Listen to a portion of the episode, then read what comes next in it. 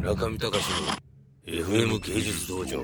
村上隆の FM 芸術道場ですけれども今日は、えー、小野哲平さんの特集第2弾みたいな感じで、えー、あるとあるレストランに来て、えー、食べているんですが陶芸家の横山拓也さんはこれ以上食べれるのかぐらい。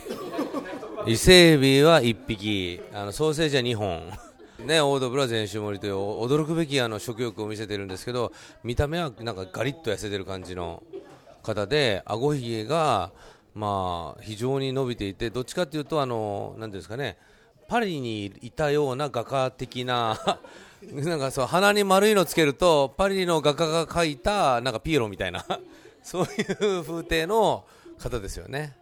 でそういうあの横山さんの隣でちょっとお話しさせていた,、ま、いただいてますけれども横山さんはそれでねラジオと陶芸の愛について、えー、ランデブーについてお話をいただいたということなので、えー、どうも本当にありがとうございました。僕もまだ聞いてませんけれども後で聞きたいと思いますがね。僕は東京 FM の弟子になりました面白い。それ面白い。東京 FM の弟子になった。スクール・オブ・ロックの37歳の生徒です。37歳の生徒です。スクール・オブ・ロックが聞いてんの？毎日聞いてますね。マジ？はい。バンプ先生だ科学の授業だ。そんなんでいいんでしょうか？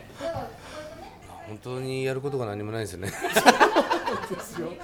暇なんですよ。暇なんですか？暇なんですよ。えー、ちなみにあの東京で行く飲みはどこですか？東京。に来ると飲み屋。名前はちょっと言えないんですけど。言えない。の？はい、で新宿三丁目、はい、ちょっと名前出さないでくれっていうあと三軒茶屋にあるおでん学園っていうおでん屋さんおでん学園。はいえー、おでん店の中におでんの屋台が突っ込んであるんですよ。室内なんですけどおでんの屋台で食べるっていう。面白い面白い。本当に思う、おでん学園のやってる方はですね昼間は瀬戸物屋さんなんですよ。夜はおでん屋さんなんですよ、びっくりしちゃった。瀬戸物っていう言い方っていうのは今も生きてるんですか？